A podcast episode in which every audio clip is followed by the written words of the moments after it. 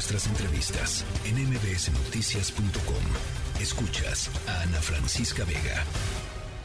Yo creo que la lección de la elección es el buen funcionamiento de el Instituto Electoral en Brasil. Entonces, lo increíble es que a las dos horas, después de cerrar las casillas, ya tenían el 90% de los eh, votos contados.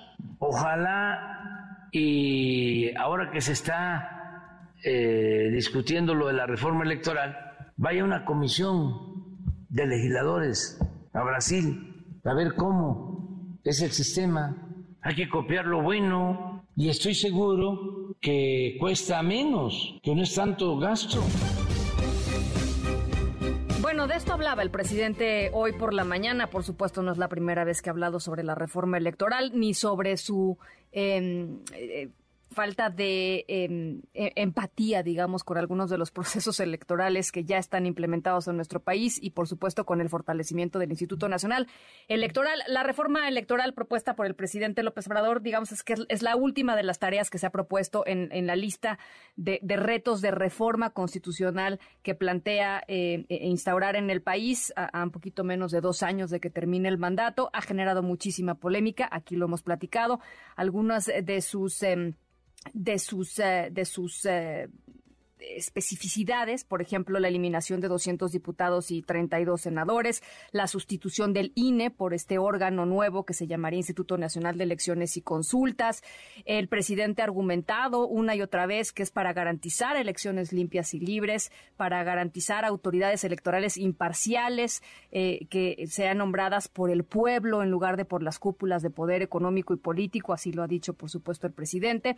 Eh, y, y para muchos de los observadores, expertos, conocedores por dentro del sistema electoral y del sistema eh, político mexicano, pues genera una cantidad importantísima eh, de riesgos para la propia fortaleza eh, democrática de nuestro país y, la, y, la, consolidación democrática de nuestro país. Integralia Consultores en este contexto presentó su informe implicaciones de la reforma electoral es una serie de puntos que advierten sobre pues esto sobre asuntos que terminarían siendo contraproducentes si se aprueba una reforma en los términos en los que los está planteando el presidente López Obrador y por supuesto acompañados por eh, Morena en el Congreso y sus eh, sus eh, partidos políticos aliados. En la línea telefónica, Luis Carlos Ugalde, ex consejero presidente del IFE. Qué importante documento el que presenta Integralia, Luis Carlos.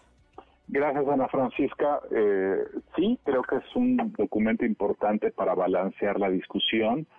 Eh, lo que vimos durante los foros de la reforma electoral que se celebraron en agosto fue dos cosas. Primero, que eh, Morena hizo sus foros, digamos, oficiales, y la oposición hizo sus foros. Y entre ambos foros no hubo diálogo. Y la segunda es que mm, yo no veo que haya las condiciones propicias para tener una discusión eh, verídica, incluyente, con perspectiva de largo plazo para discutir una verdadera reforma electoral. Yo veo que lo que hay detrás de esto es mucha propaganda, ataques al INE, eh, pero no veo este deseo de incluir. Y cuando tú quieres hacer una reforma en serio, tú necesitas querer que todo el mundo se ponga de acuerdo y no ve esas condiciones. Ahora, eh, el, riesgo, y, te pregunto, ¿tú ves la posibilidad de que efectivamente eh, termine modificando irremediablemente el, sistema electoral mexicano con eh, los votos con los que cuenta hoy en el Congreso el presidente López Obrador? No, nosotros en Integralia no vemos que haya posibilidad de que la reforma sea aprobada no, el gobierno no tiene los votos, es una reforma constitucional y por supuesto que podría doblarle la mano a algunos diputados o a algún partido, la gente piensa que sería el PRI, pero yo en este tema de la reforma electoral es tan ostensiblemente dañina, es tan antipática para muchos segmentos y para los partidos de oposición sobre todo sería como dejarlos fuera del, de la cancha, es como decirles, eh, aquí el referee es el gobierno y así que ustedes si quieren jugar juegan con las reglas de casa. Entonces no veo que haya interés y por lo tanto siento que si se somete a una votación la propuesta va a ser rechazada. Ahora, eh, de, lo que, de lo que está sobre la mesa, por ejemplo, eh, ¿hay algo que te parezca eh, que, digamos, puede terminar? porque el PRI ha dicho que no va, no va a votar nada que, dañe a México, pero luego las definiciones de daño a México, ya, ya lo vimos con el tema de la militarización, pues pueden ser bastante flexibles, Luis Carlos. Sí, sí, claro, por supuesto. Pero yo en el tema del INE, de querer cambiar la forma como se eligen a los consejeros o de querer cambiarle el nombre, yo ahí sí no veo posibilidad de que los partidos de oposición vayan a ir con el gobierno. Eh, en el tema de reducir el financiamiento de los partidos, no veo ni siquiera que los partidos aliados del gobierno, Partido del Trabajo y Partido Verde, quieran, acompañarlo. Este, en el tema de cambiar la fórmula de, elegir a los diputados, que ahora el gobierno quiere que todos sean plurinominales eh, y que se desaparezcan todos los diputados de mayoría o la forma como hoy elegimos a la mayoría de los senadores que es por voto directo quiere eso eso eso yo también lo veo muy complicado porque significa cambiar toda la geografía electoral significa cambiar toda la dinámica con la cual opera la política regional en el país. No lo veo factible. De hecho el único tema que todos están de acuerdo, que es el único y los demás no hay ningún punto en eh, concordancia, es el tema del voto electrónico, que acabas tú de comentar o pasaste un reportaje en donde ese tema el presidente lo ve bien. Es, por cierto, la primera vez que lo dice, eh, pero me da gusto porque ese tema me parece que es relevante, me parece que si todos se ponen de acuerdo, esa sí podría ser una reforma que daría resultados dentro de 10 años porque el voto electrónico es un proceso de mediano plazo. Pero eso tampoco me parece que trastorne el sistema electoral, pero esa sería la única medida posible que en este momento veo, así como algunas cosas de menor tamaño y relevancia, como temas muy técnicos de cómo se distribuyen los tiempos en radio y televisión, temas de fiscalización, temas de multas, pero no son muy relevantes. ¿Por qué dices que el voto electrónico es un tema que daría resultados en, el mediano plazo? Porque tienes que irlo eh, ejecutando gradualmente, porque primero tienes que definir qué tecnología vas a usar. Luego el, el bueno el IFE, el INE, perdón, tendría que adquirir la tecnología y siempre se sugiere que haya un proceso de aprendizaje, que se vayan haciendo algunas pruebas piloto porque tú no puedes inaugurar una nueva tecnología de la noche a la mañana y en 2024 que toda la votación nacional sea por este método. Creo que tendría que ser una apuesta para que, por ejemplo, en 2030 ya todo el país pudiera tener este sistema de votación. Ahora, yo quisiera preguntarte sobre dos temas. El primero es, eh, se viene la, elección de, cuatro consejeros y hay quienes decían por ahí, eh, una de las formas que, tendría, digamos, el presidente de debilitar al INE frente a la elección de 2023 y eventualmente a la federal del 2024 es dejar vacantes esas, esas, esas plazas, digamos, esos espacios de, consejeros electorales, como lo ha hecho con otras instituciones em, eh, autónomas. Eh, ¿cómo, ¿Cómo ves este escenario de la, de la elección? Es probable que eso pueda ocurrir porque el presidente Morena quieren siempre que haya eh, funcionarios que sean eh, militantes a una causa. Para el presidente la política es transformación y la transformación es estar comprometido con una causa. Incluso así lo piensa el periodismo, quiere que los periodistas estén con la cuarta transformación y si no lo estás para el gobierno eres eh, conservador o traidor. Entonces, en el caso del INE es lo mismo, el gobierno quiere que haya gente que facilite la cuarta transformación.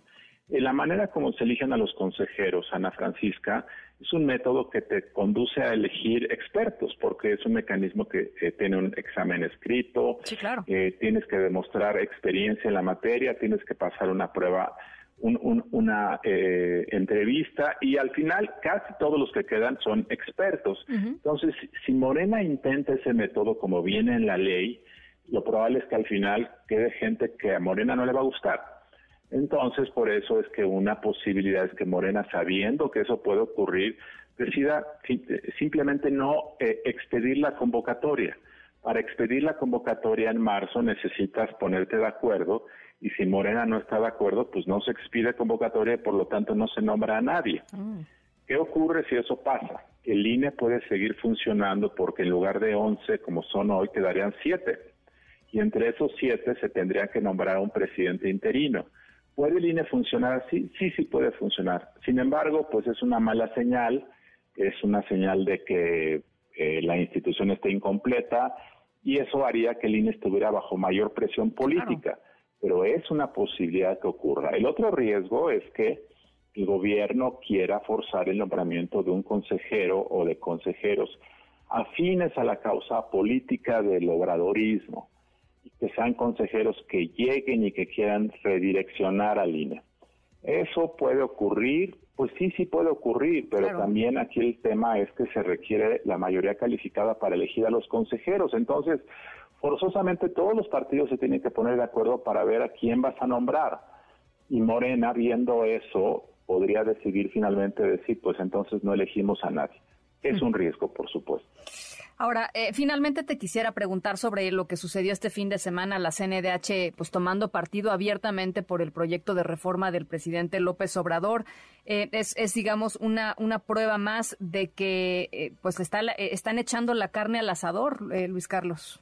Sí, esta carta o esta recomendación que emitió la Comisión de Derechos Humanos es tomar partido y dos, eh, cuando la lees no hay absolutamente nada más que palabras y palabras y palabras.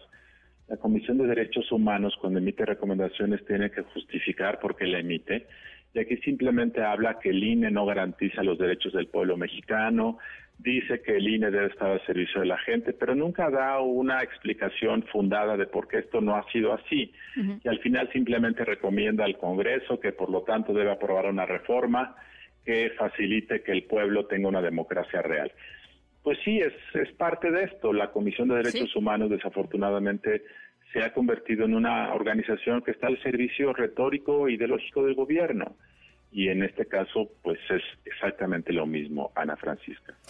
Bueno, pues eh, este, te, preocupa lo que se viene, Luis Carlos? Sí, me preocupa muchísimo porque eh, más allá de que no haya reforma electoral como nosotros pensamos que no va a haber, el tema es que los ataques desde el gobierno y desde la presidencia de la República van a continuar y van a subir de volumen.